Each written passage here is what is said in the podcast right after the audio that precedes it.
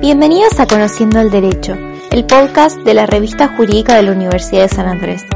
Yo soy Lucía de los Heros y hoy le presentamos cinco películas que un abogado no puede dejar de ver, por Amos Grajales. Bueno, yo no sería muy pretencioso, yo les diría cuáles volvería a ver yo, ¿no? Esa es la, la idea. ¿Cuál no, no me cansaría de ver? Y vería varias veces y podría invitar a algún otro abogado o abogada a que comparta el momento de ver esa película. Eh, yo puedo pensar cuatro o cinco, por supuesto que me, las anoto porque si no yo me olvido. La primera que yo vería, porque a mí me gusta mucho el personaje, mis alumnas ya adivinan, a mí me gusta un personaje que se llama Atticus Finch. Y cuando uno le gusta el cine, dice Atticus Finch, ¿quién será Atticus Finch?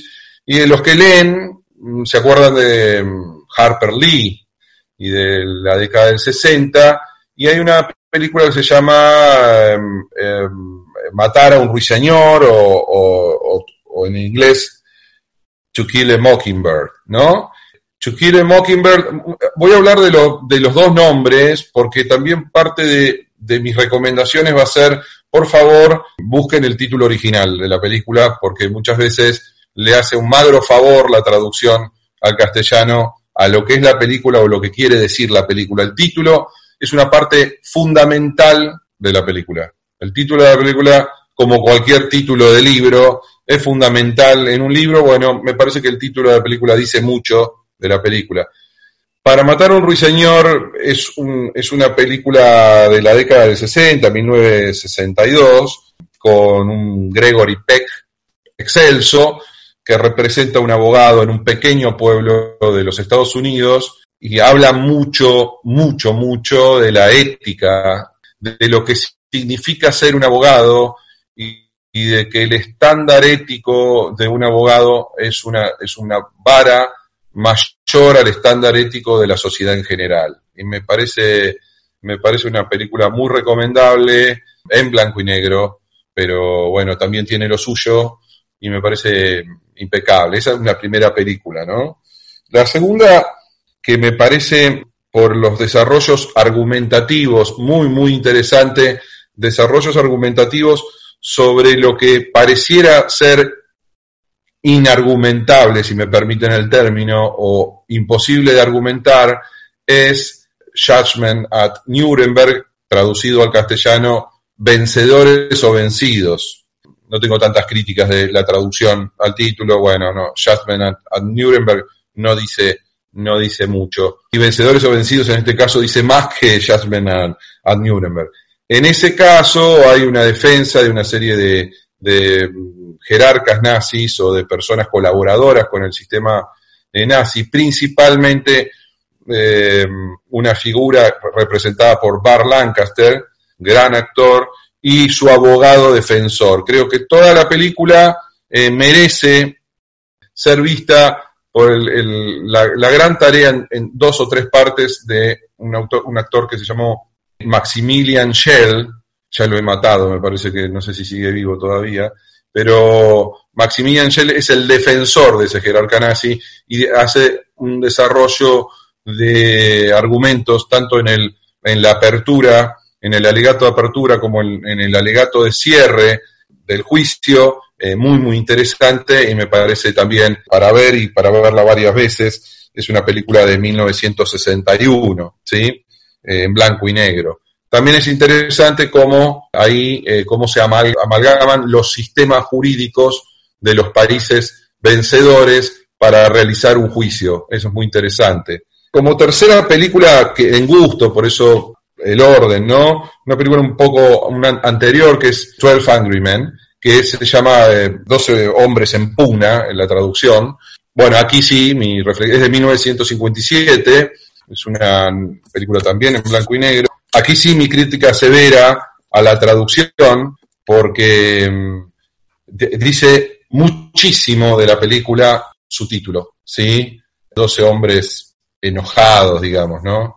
Dice muchísimo y también dice muchísimo de una época, porque son todos hombres los del jurado en 1957, una de estas muestras que les decía yo, donde lo social y político se traspasa a la película sin quererlo, y allí hay un monumental Henry Fonda haciendo de el jurado díscolo, sin contar mucho la película, sin spoilear, es un clásico del cine, clásico del cine, y es muy, muy recomendable.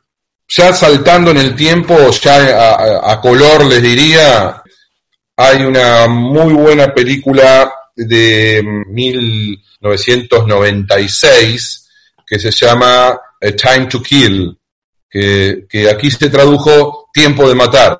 Pésima traducción de nuevo. ¿Por qué? Porque Tiempo de Matar no transmite lo que, lo que hace la película.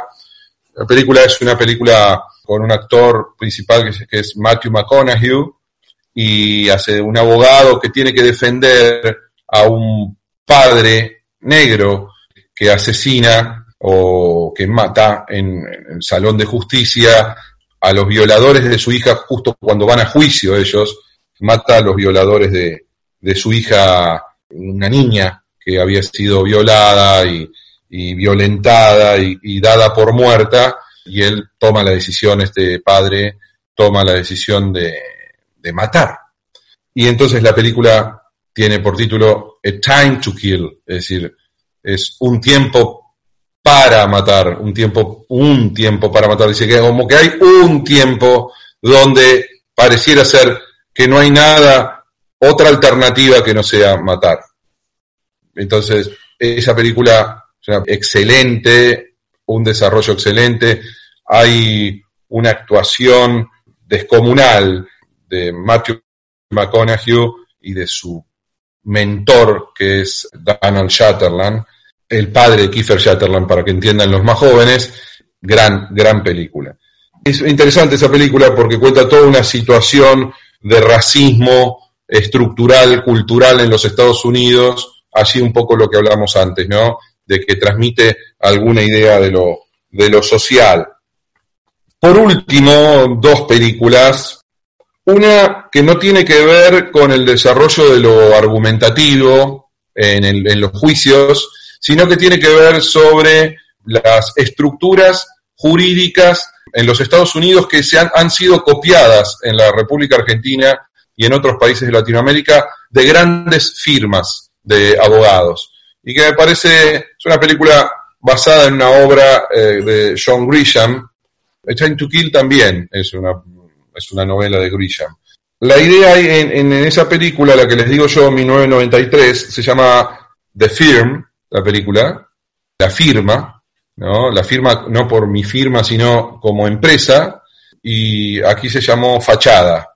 Es una película protagonizada por Tom Cruise en 1993 y cuenta, por supuesto, muy fantasiosamente y algunas, algunos giros policíacos y de persecuciones, pero cuenta cómo es una estructura de un estudio grande de los Estados Unidos, con algunas pocas diferencias de cómo es un gran estudio en la República Argentina y nos hace pensar seriamente dónde debemos estar nosotros, sin decir más en este, en este podcast. La última, una película más nueva de 2014, que me gustó muchísimo. Me gustó muchísimo porque me parece una muy buena muy buen resumen de lo que debe ser un juez, eh, no solamente en los Estados Unidos, sino en la Argentina también, y se llama precisamente The Judge, el juez, ¿no? Y están dos actores excelentes, Robert Downey Jr. y Robert Duvall, y cuenta la historia de un problema que tiene un juez ya retirado, digamos, con algunos problemas, y su hijo, que es otro abogado, que viene a representarlo en un juicio ¿sí? por una muerte. Me parece muy interesante. La película me parece que habla mucho de cómo debemos ser y parecer los abogados y los jueces. Y sobre eso, y no digo más, pero me parece que cuenta mucho de que se nos exige a nosotros ser y parecer, recuerdo mucho en esto y coincido mucho con, con Martín Bomer sobre este tema, de que hay que ser y parecer y que a nosotros siempre se nos va a ver como bichos raros frente a una sociedad y está muy bien que nos miren como bichos raros. Bueno, muchas gracias por esas recomendaciones. Me diste tarea para el fin de semana. Bueno, me parece muy bien. Alguna vas a ver.